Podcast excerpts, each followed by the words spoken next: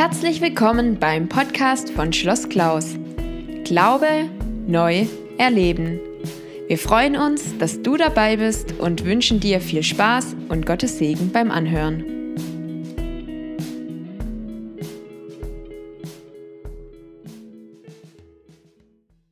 Ich möchte es nochmal aufgreifen, dass wir in diesem Text sehen, wie sehr das Gott bemüht ist, beim Petrus, dass der die Grenzen überschreitet. Und die Barrieren sind oft in unseren Köpfen und nicht so sehr bei denen, die uns ja, letztlich auch Gott schickt. Ne? Das ist ja interessant, dass der Cornelius Besuch kriegt vom Engel. Und sagt Gott höchstpersönlich, du bist erhört worden. Und jetzt schick Leute los, die den Simon Petrus holen. Und die werden dem Petrus genau vor die Haustür geliefert. Ne? Und der Petrus muss jetzt reagieren. Und der braucht diese Anläufe mit Vision, mit Ansprache und sogar noch Leute, die ihn abholen. Sonst war der nie gegangen. Ne? Und deswegen ist das auch so ein Thema, ähm, hier bei Lukas, nicht? ganze 71 Verse, wo das immer wieder kommt, immer wieder. Und in Kapitel 15 merken wir, dass das Thema noch immer nicht gegessen ist, wo dann diskutiert wird, müssen die sich jetzt beschneiden lassen, müssen sie, sie, müssen sie übertreten, müssen es Proselyten werden. Ne? Und das ist ja auch interessant, da wenn wir uns fragen, wie, ja, wenn, wenn neue Menschen dazukommen jetzt, dann bleibt der Kreis, dann bleibt die Gemeinde, dann bleibt die Kirche nie so, wie es vorher war. Man muss immer wieder dann neue Wege finden, wie man die auch irgendwie integrieren kann. Keinen Unterschied. Der Petrus ähm, sagt es zweimal. Jetzt weiß ich, dass es, das ist wahr. Gott macht keinen Unterschied zwischen den Menschen. In jedem Volk nimmt er jene an, die ihn achten und tun, was gerecht ist. Wer ihn fürchtet und Gerechtigkeit übt. Ne? Die Reaktion, haben wir schon gesehen, derjenigen, und das ist vielleicht auch interessant in Vers 45, das ist auch noch so ein kleiner ähm, ein kleiner Studienhinweis für die, die dem ein bisschen nachgehen wollten. Äh, in Vers 45 die jüdischen Gläubigen oder die, äh, manchmal steht hier die Gläubigen aus der Beschneidung, je nach Übersetzung. Und dann kommen im, in der Apostelgeschichte manchmal auch die Partei der Beschneidung kommt vor. Also es kann sein, dass ein Teil von den pharisäischen Jesus hat sich ja oft mit den Pharisäern angelegt, aber das ist ein Teil dieser Jünger, dieser Pharisäer, ein Teil dieser Leute, die diesen, diese Richtung gehabt haben, Christen wurden sind.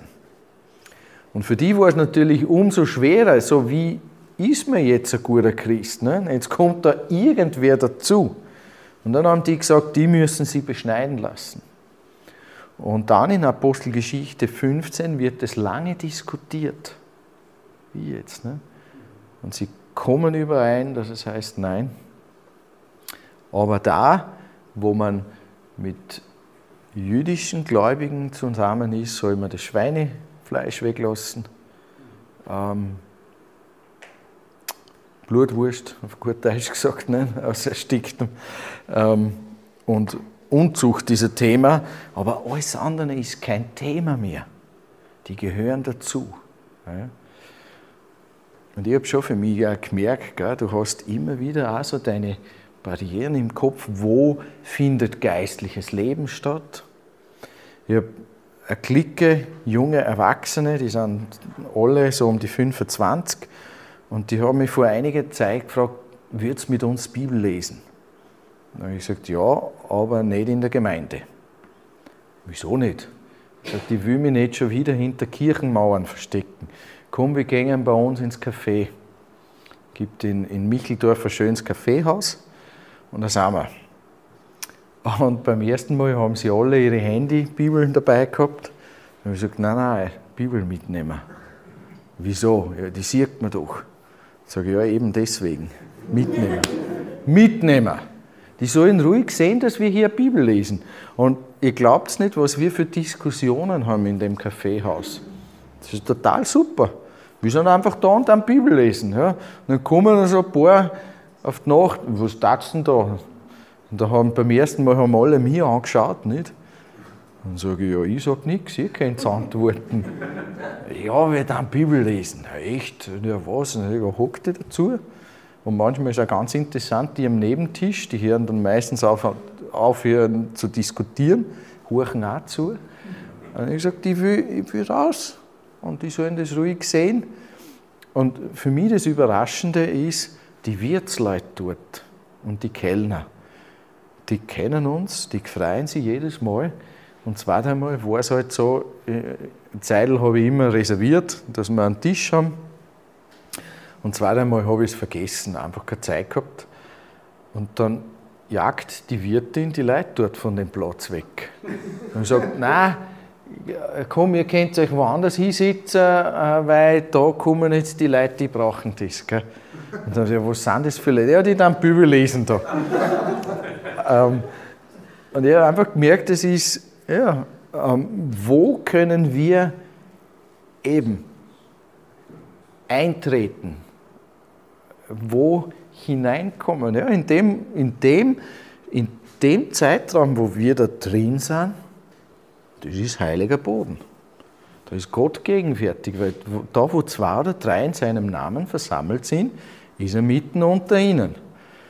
Das heißt, der Boden kehrt dem Herrn. Und, dadurch, ja, und vielleicht sollte man viel öfter solche Sachen auch machen, zum Überlegen, wo kann geistliches Leben passieren? Wir, wir haben ja ganz fixe Vorstellungen. Wir können uns ja Gemeinde ohne Kirchgebäude fast nicht vorstellen. Ne? Ja, nur weil es 1700 Jahre so war. Aber die ersten 300 Jahre war es nicht so. Wo haben sie sich getroffen? Hier und da und überall, nicht? wo es gerade passt hat. Und wenn man sieht in der Apostelgeschichte, wo der Paulus überall ist, einmal ist er am Marktplatz bei Leuten, einmal ist er ähm, ist er am Fluss, da haben sie ein paar Frauen getroffen, hockt er sich dazu, dann wird er eingeladen in ein Privathaus bei der Lydia, ne, der reiche Purpurhändlerin, da sind sie dort. Oder bei Aquila und Priscilla, die Zeltmacher, wo er unterkommt. Und dann sind sie mal im Haus des Tyrannus, dann sind sie wieder in, in einer Synagoge, die, wo sie ist.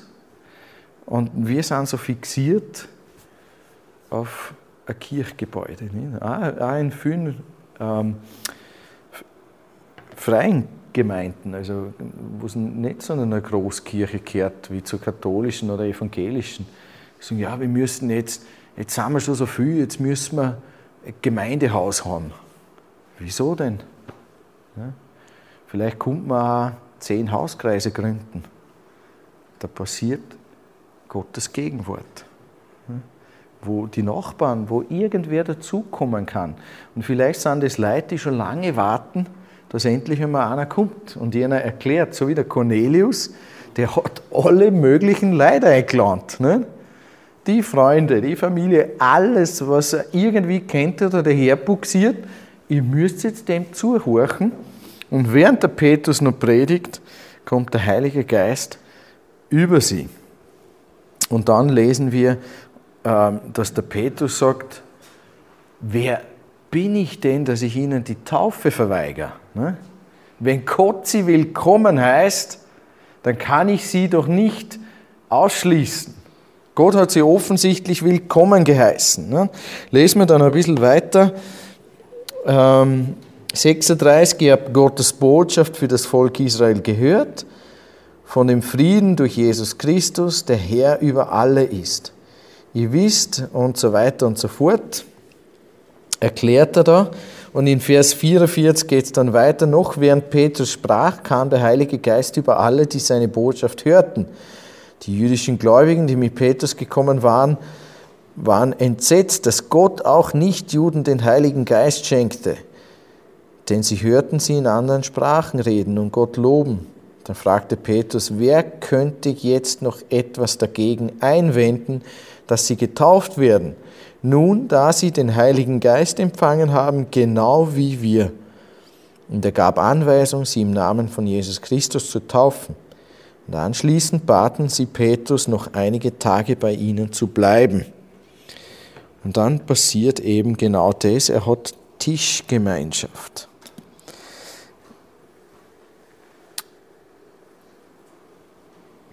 Gott macht dem Petrus klar und dann den anderen, dass durch die Gabe des Heiligen Geistes Gott die Heiden in seinem Volk willkommen heißt. Die sind jetzt willkommen.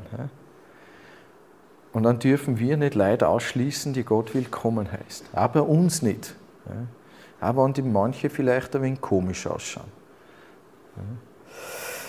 Paulus wird später das theologisch benennen und er sagt, Christus, in Epheser 2 sagt er das, Christus selbst hat den Zaun abgebrochen, der dazwischen war. Und da bezieht er sich auf die Tempelanlage in Jerusalem. Da gab es den Vorhof der Heiden, wo alle hin durften. Und dann gab es den sogenannten Sorek, das war so eine Art ähm, zaunhohe Mauer.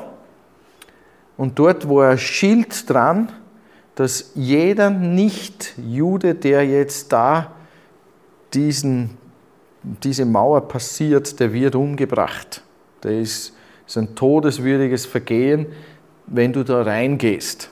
Ja. Ähm, diese, diese Tafel hat man gefunden und Paulus sagt, Gott hat, Gott hat diese Mauer eingerissen. Ja. Den Vorhang innen hat er aufgemacht und jetzt hat er sogar noch den, die Mauer abgerissen, sodass jeder direkten Zugang zu Christus haben darf. Und für uns ist das so selbstverständlich, dass wir oft gar nicht mehr drüber nachdenken. Für die war das ein totaler, ja, eben ein Paradigmenwechsel, ein, ein, ein komplett neuer Blickwinkel. Die haben das vorher gar nicht denken können. Ja. Und auf dem Konzil in Jerusalem erwähnt Petrus die Geschichte mit dem Cornelius nochmals und er sagt, Gott hat zwischen uns und ihnen keinen Unterschied gemacht, denn er hat ihre Herzen durch den Glauben gereinigt. Das sagt in Kapitel 15, Vers 9. Es gibt also nur noch einen Unterschied bei den Menschen und das ist der Glaube an Jesus Christus. Ja, entweder glaubst du an Christus oder du glaubst nicht an Christus. Das ist der einzige Unterschied, den es noch gibt. Aber nicht bist du Grieche, bist du Heide, bist du Araber, bist du Jude, bist du irgendwas. Das spielt in Gottes Gegenwart keine Rolle mehr, sondern kennst du ihn oder kennst du ihn nicht? Das ist die Frage dann. Ne? Und als der Gefängniswert aus Philippi fragt, wie er gerettet werden kann, sagt Paulus ganz einfach, glaube an Jesus den Herrn und du wirst gerettet werden. Apostelgeschichte 16, Vers 31. Und für Christen gibt es jetzt nur noch ein Etikett, entweder sind Menschen in Christus oder sie sind es nicht. Und in Christus heißt da gleichzeitig, dass Christus in ihnen ist und wir sind in ihm. Das ist das komische Spiel, äh, Wortspiel, das im Neuen Testament immer wieder kommt. Und dass es wirklich keinen Unterschied gibt, ähm, das wird durch die Tischgemeinschaft ausgedrückt. Ihr müsst einmal Lukas und Apostelgeschichte durchlesen, wie oft das da irgendwo gegessen wird. Ja. Und das erste Problem, das auftaucht in der neuen Gemeinde, ist beim Essen, wo die griechisch sprechenden Witwen, also es gab ja Juden, die von irgendwoher kamen, die konnten kein Hebräisch mehr, die, da war die normale Sprache Griechisch. Ja, und da war das Problem, die sind beim Essen verteilen übersehen worden oder absichtlich oder unabsichtlich oder sie haben es nur so empfunden. Auf jeden Fall war es bei der Tischgemeinschaft ein Problem, ne? Kapitel 6. Ähm, wo ist Jesus mit wem? Mit wem hat er Tischgemeinschaft? Mit Zöllnern. Ne? Undenkbar. Aber Jesus ist mit ihnen. Er stellt sie auf Augenhöhe. Das heißt, sie sind willkommen, sie sind bei ihm daheim. Da gibt es keinen Unterschied mehr. Ähm, und das entdecken wir immer wieder.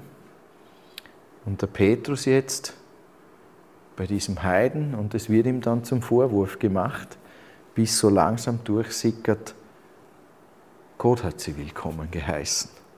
Und wer bin ich, dass ich mich gegen Gott stelle? Ne, so sagt es dann ganz deutlich.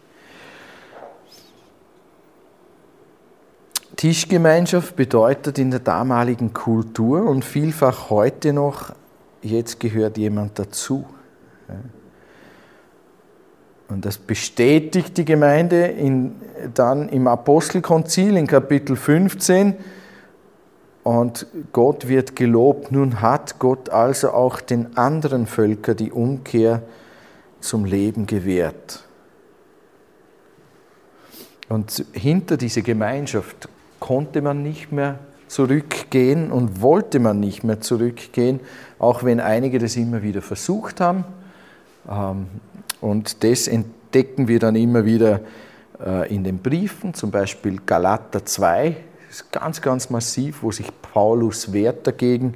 Ähm, aber das kommt auch an anderen Stellen, schimmert das immer wieder durch, wo er sagt, was fängt jetzt wieder an mit speziellen Feiertagen und Speisegeboten? Lasst es bleiben. Ne? Das bringt euch nicht zum Heil. Und ganz massiv kommt es im Hebräerbrief. Das ist nachher genau das Problem. Ne? Im Hebräerbrief kommt dies ganz, ganz massiv wieder zutage, wo die Leute dann sagen, na, jetzt müssen wir wieder zurück, damit wir ja irgendwie dazukehren. Und da wehrt sich der Hebräerbriefschreiber ganz, ganz massiv und sagt, es gibt nur einen, in dem Heil ist, und das ist Christus.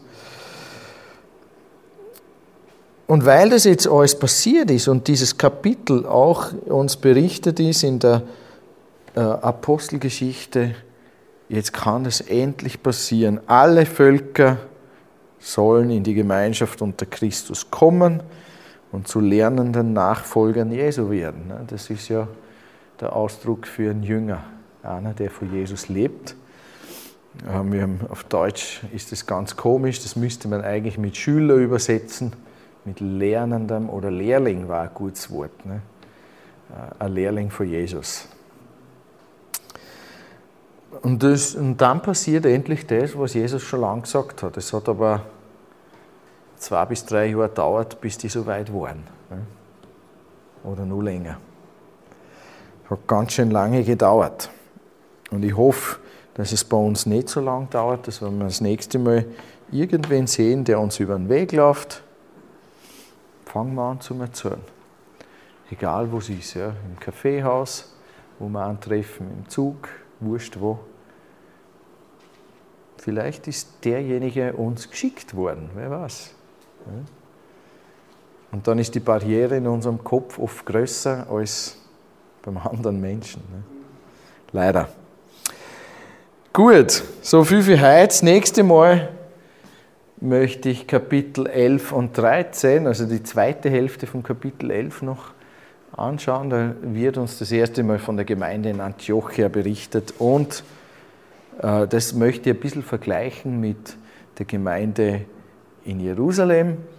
Und ich habe mir gedacht, wir schauen uns ein bisschen an, wie konnte man in der damaligen Zeit eigentlich reisen. Nämlich interessant, ne? die Bewegung um Jesus kommt aus einem kleinen Dorf, Kapernaum und Nazareth. Und in der Apostelgeschichte landet sie plötzlich in Antiochia, die drittgrößte Stadt im Römischen Reich. Und dann an allen wichtigen Knotenpunkten. Da hat sich was ganz, ganz entscheidend verändert. Und die haben ganz, ganz klug überlegt, wo muss ich hin, damit es sich ausbreitet wie ein Virus. Ne? Überall. Wer kommt wo mit was in Berührung. So, so viel für heute. Das machen wir dann das nächste Mal. Ähm, und das ist im März. Ja. Frage, wann ist ein Christ wirklich Ja. Hängt das mit dem Heiligen Geist dann zusammen oder, wie soll man das dann sehen? Ähm, hier sehen wir beim Cornelius, was tut er? Er horcht zu, er glaubt dem, was ihm gesagt wird. Und offensichtlich sagt es ja auch der Paulus dem Gefängniswärter, glaube an Jesus, den Herrn, und du wirst gerettet werden. Und das reicht. Und dann sehen wir, dass Gott das bestätigt und ihm den Heiligen Geist gibt. Also Glauben auch nochmal übersetzt. Ähm, das griechische Wort Pistoia müssten wir eigentlich eher mit Vertrauen übersetzen. Weil Glaube in, in unserem Sprachgebrauch hat sich ein wenig verändert. Nicht? Ja, man glaubt es halt, weil man es nicht weiß. Nicht? Aber das ist in der Bibel nie gemeint. Es, es ist immer ein, ein, eigentlich ein Vertrauen und ein sich auf jemanden einlassen. Das heißt, ich vertraue mich diesem Jesus an und das genügt.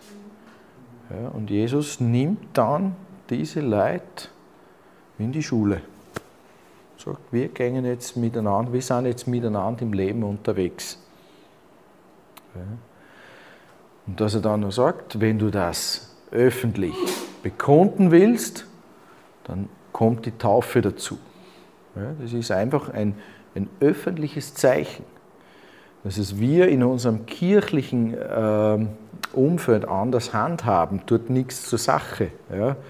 Da kommt ja theoretisch die Konfirmation oder die Firmung wäre ja das, wo du als Mensch sagst, so, das ist jetzt ja passiert, ne? stellst du dich jetzt da dazu oder nicht? Und da müsste man eher den Hebel ansetzen, dass man sagt, hey Leute, wir machen da nicht einen Vierlefanz draus, sondern wenn du das nicht willst, dann sag's. Kein Problem. Keiner ist böse. Wenn sie äh, getauft sind, dann ist Ja, genau. Genau. Und da, es, es gehört eine Entscheidung dazu. Natürlich. Ja, diese, es gehört immer eine Entscheidung dazu. Zuerst wird Gott aktiv, merkst, Gott tut was, der bewegt das Herz, dann wird jemand wach, will mehr wissen und dann erklärt irgendjemand das Evangelium und dann sagt jemand ja oder nein. ne? Und in dem Moment, wo, wo ein Mensch das Herz dann ganz auftut, ist das, wo wir sagen, so, der kehrt um, das ist die biblische Sprache, der, der kehrt um, ja, der tut Buße. Das heißt einfach, der geht jetzt nicht mehr den Weg so, sondern er geht jetzt den Weg mit Gott. Und die Bibel nennt es dann, dieser wird von neuem geboren. Ja, da ist, und das drückt sich aus durch den Heiligen Geist, den er kriegt. Ja. Der schafft etwas neu. Ist jemand in Christus, so ist er eine neue Kreatur, ja, wo eine Neuschöpfung passiert. Das sieht man nicht äußerlich, sondern ähm, das ist geistlich, was passiert. Ne? Und dann ist ein Christ ein Christ. Ne? Wie viel Verhalten das jetzt da dazugehört, das steht an einem anderen Blatt Papier. Und jetzt kann ich natürlich sagen, als Christ verhalte ich mich anders. Ja. Wenn ich ein Königskind bin, benehme ich mich nicht wie der hinterletzte Bettler, aber ich kann nicht an den Manieren von irgendjemandem festmachen, ob er Christ ist oder nicht. Der Umkehrschluss funktioniert eben leider nicht. Oder ich kann auch nicht sagen, erst wenn du die so benimmst, bist du wirklich dabei. Funktioniert auch nicht. Gott hat da offensichtlich andere Maßstäbe.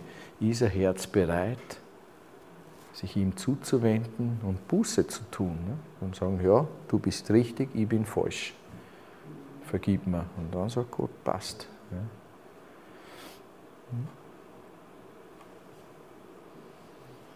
ist manchmal spannend und ich freue mich schon, wenn wir alles entdecken werden. Wahrscheinlich sind viel mehr dabei, als wir gedacht haben. Und von manchen, die wir gedacht haben, sind vielleicht nicht dabei. Das wissen wir nicht, hoffen wir nicht, sondern hoffen wir, dass Und da, wo wir gefragt werden, da sollten wir es einem fröhlich und mutig sagen. Ja. Er erklärt ja ganz klar, wer Jesus ist. Ne?